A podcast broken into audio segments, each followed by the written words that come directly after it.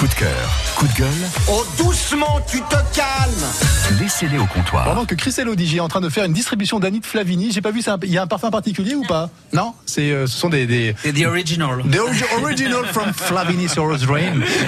Le bien bon bon bon. Habituellement, j'adore ce café, mais euh, avec plus. Bon, bah, ça, va, ça va pas être évident de faire de la radio avec des Annie Flavini, mais euh, surtout, ça, surtout, que ça va, surtout que ça va pas de ce genre de choses en plus. Hein.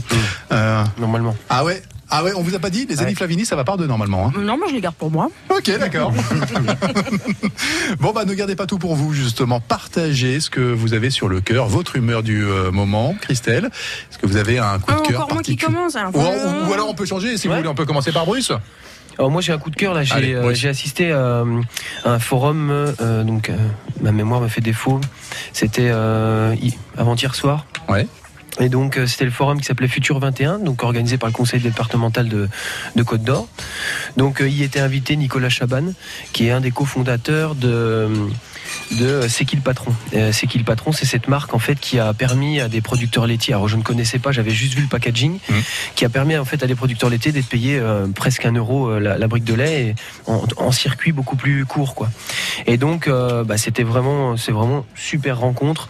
J'ai aussi rencontré une personne. euh, qui a monté, alors je pense que c'est une association, mais Phoenix, vous retrouvez ça aussi sur Facebook, et euh, c'est une, c'est en fait une application qui permet d'éviter le gaspillage alimentaire et d'autres choses aussi. Donc, enfin, c'était une super rencontre et ça me réconcilie en fait avec. euh, bah, des fois, on n'a pas trop le moral quand on se dit ah ouais, ça avance pas ou euh, côté un peu militant comme ça qui est pas Mhm. toujours satisfait parce qu'on est grincheux. Et là, franchement, c'était vraiment sympa. Le, le gars, je pense qu'en plus son initiative, elle peut se dupliquer à plein de choses en fait. Il a simplement essayé de redonner le, le- la, la parole à des consommateurs qui eux-mêmes, à qui on a posé des questions, eux-mêmes ont pris la décision d'avoir tel cahier des charges. Ça me fait un peu penser à ce qu'on pourrait mettre en place au niveau politique. On en revient à cette histoire on demande aux gens, on n'est pas, plus bête que les autres, peut-être pour euh, la gestion de notre pays. Petite parenthèse. La deuxième chose, c'est que normalement le 26 juin prochain, il y aura la deuxième session de plainte euh, concernant les analyses de glyphosate euh, dans les urines. Moi, je fais partie de la deuxième session de, de, de, de test et donc on va euh, certainement porter plainte le 26. Ça a été organisé par une association qui permettait à n'importe qui finalement de, de se faire tester le taux de glyphosate. C'est ça, alors ça s'appelle campagne glyphosate et puis le numéro du département où on est. Et normalement, il y en a partout, hein, c'est une campagne nationale. Et donc, bon, bah voilà, pour 85 euros, on fait analyser ses urines dans un. Donc, c'est il y a un huissier Ouais. qui contrôle, qui expédie ça en Allemagne dans un labo indépendant. Euh, et, euh, et ensuite, on a nos résultats, on a l'option de porter plainte ou pas. On ne porte pas plainte contre les agriculteurs, Non. on est bien d'accord. On va tous dans le même sens. On est conscient que les agriculteurs, euh, comme moi ou les autres. Surtout vous êtes vous-même agriculteur, Oui, donc mais moi, je suis un, un agriculteur de, de, de- je suis tout petit, tout petit. C'est une petite niche. Il y, a, il y a des gens qui sont en grande culture avec de l'élevage. Et voilà, on- on- il faut les accompagner Oui. s'ils sont demandeurs de, de nouvelles technologies, de, nou- de nouvelles méthodes. Donc voilà, le 26 juin prochain, on sera au, tribunal de grande instance de, de Dijon pour porter plainte et on médiatisera tout ça. Voilà, merci. On peut vous demander du coup quels ont été vos résultats je, suis- je suis à 12 fois le taux autorisé. Après, c'est relatif. C'est exactement ça. Non, mais alors, on ne sait pas, est-ce que le taux autorisé est vraiment déjà. euh, Tout ça, c'est défini par des agences qui. Voilà, on ne sait pas, les contaminations croisées, tout. Moi, je ne connais pas la nocivité de ce produit. La seule chose, c'est On que. ne le ce que sait pas, vois- on ne sait pas. ce que je vois quand même, c'est que quand on applique ce produit, alors sur les cultures françaises, on l'applique avant de cultiver, on- pour enlever ce qu'on veut pas. Ouais. Mais, euh, mais c'est quand même quelque chose qui tue le vivant. C'est-à-dire qu'on va cultiver quelque chose dans quelque chose qui a- contient peut-être des traces de quelque chose qui tue le vivant. Donc ça me laisse quand même un peu... euh, j'ai, des doutes sur la, la non-nocivité de ce produit. Et j'en ai dans mon sang, et mes filles en ont probablement, on en a tous. Voilà. D'autres vous répondent que c'est une histoire de réaction chimique qui provoque euh, justement. Oui, ou euh, simplement que le produit serait utilisé dans, dans- dans de mauvaises conditions, c'est-à-dire sur les cultures, comme Ouais. ça peut se faire par exemple aux États-Unis.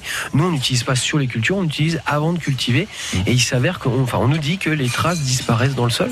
Bah, et je sais pas, il vient d'où? Ça vient d'où? De ce qu'on boit, de ce qu'on mange, de ce qu'on respire? Apparemment, ça- si ça disparaît dans le sol, apparemment, ça disparaît pas du corps humain. Et Quoi. ben voilà, ça se retrouve là. C'est l'objectif hein, de, de ça, c'est surtout de, de lancer, euh, lancer l'alerte. Bah oui, c'est ça. Ouais, c'est ça. C'est euh, signer à nouveau, euh, tirer à nouveau le, le signal C'est d'alarme, ça. Et Mais ça va évoluer, on, va, le on signal va- de- on va vers tout ça. La société le pousse vers tout ça, donc c'est c'est super. le signal de questionnement en tout cas. Oui.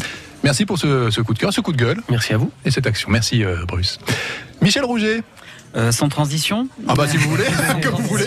Je sais pas de quoi vous allez parler alors. Euh, moi, je vous ai amené euh, mon, mon petit coup de cœur BD euh, du moment. On a beaucoup parlé de, euh, en ce mois de juin de, de l'anniversaire de Tiananmen, du massacre de Tiananmen en, en Chine, euh, donc qui, qui, s'est passé en 89, donc il y a 30 ans. Et tu qu'on appelle Tankman aussi, hein, celui qui était donc devant. ça, devant le voilà. tank. Et donc euh, moi j'étais j'étais gamin et euh, et j'ai été très très marqué par euh, cet événement, euh, euh, voilà, et notamment cette image euh, de cet étudiant euh, face euh, à la colonne de, de, de chars. Et donc il y a eu un, il y a eu tr- un très bon documentaire sur Arte, je crois, au moment de l'anniversaire, le 4 ou, ou 5 juin. Comme c'est souvent le cas sur Arte, il faut Comme le c'est dire. souvent le cas sur Arte. Je regarde rarement, mais c'est vrai que. pour pour pour se, se plonger dans le sujet, il y a cette BD qui est sortie chez Seuil Delcourt qui s'appelle Tiananmen 1989 Nos espoirs brisés et elle est partie euh, donc du témoignage de Lun Zhang qui est un des étudiants qui a été euh, qui a été acteur de de de, de la de cette révolte étudiante. Et euh, après ça a été scénarisé par Adrien Gombeau et mis en image par euh, Améziane. Et c'est une voilà j'avais envie de le partager avec vous parce que et vos auditeurs puisque je trouve que c'est une bonne la BD c'est un bon support pour rentrer dans l'histoire aussi. Je trouve que c'est un une bonne manière de, de plonger dans dans des événements plus ou moins lointains. Et ceux-ci sont proches de nous et sont juste terribles. Et franchement voilà c'est une BD qui bah, ça donne la chair de poule quand on sait que bah, 30 ans après euh, il n'y a pas plus de droits que ça euh, en Chine et que c'est toujours aussi compliqué euh, la démocratie donc euh, voilà j'avais envie de partager ce petit coup de cœur euh, BD avec vous c'est bien. Tiananmen 19 1989 nos espoirs brisés chez Seuil Delcourt voilà Ouais, Et me ça vois. montre que tous les héros n'ont pas de cap. Hein.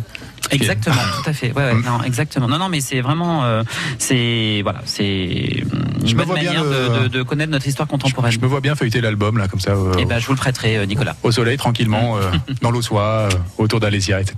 Voilà. Il y a un coup de gueule ou pas? Non, non, non, non, non, ça va. Restons dans, dans le positif, en tout cas dans, le, dans ce qu'il faut découvrir et partager. Merci beaucoup, Michel. Christelle. Oui. Allez, c'est à vous maintenant. Vous pouvez plus reculer. hein. Euh, bah oui, oui, oui, mais c'est vrai que j'aimerais, euh, j'aimerais en fait profiter de, de ce dernier passage au Bourru a priori pour la saison, euh, puisque ça va s'arrêter cet été normalement les Bourrus. Oui, absolument. Ah, bah voilà. Fin de. Oui, dernier café des bourrus. Jeudi ou vendredi, selon l'heure, on n'en dit pas trop, mais on sait pas trop. Ça va être à géométrie variable. Donc en fait c'est c'est passé un petit coup de cœur pour pour une petite épicerie qui vient d'ouvrir à, à Pouilly en Ossoin. J'ai pas encore eu le temps d'y aller, enfin d'aller dedans. J'ai pu aller sur l'extérieur et autres et j'ai hâte d'aller à l'intérieur parce que j'attendais ça depuis longtemps et ça rejoint un petit peu des discussions qu'on a eues aujourd'hui puisque c'est la possibilité d'aller avec ses propres contenants euh, chercher dans une épicerie euh, locale qui fait des produits bio locaux. En vrac, hein, qui est aussi une microbrasserie. Donc Ah, ils ont ouvert jeudi dernier, hein, donc euh, c'est pour ça que j'ai pas encore pu passer. C'est tout neuf. C'est situé euh, 17 avenue du Général de Gaulle, donc à, à Pouilly en Auxois.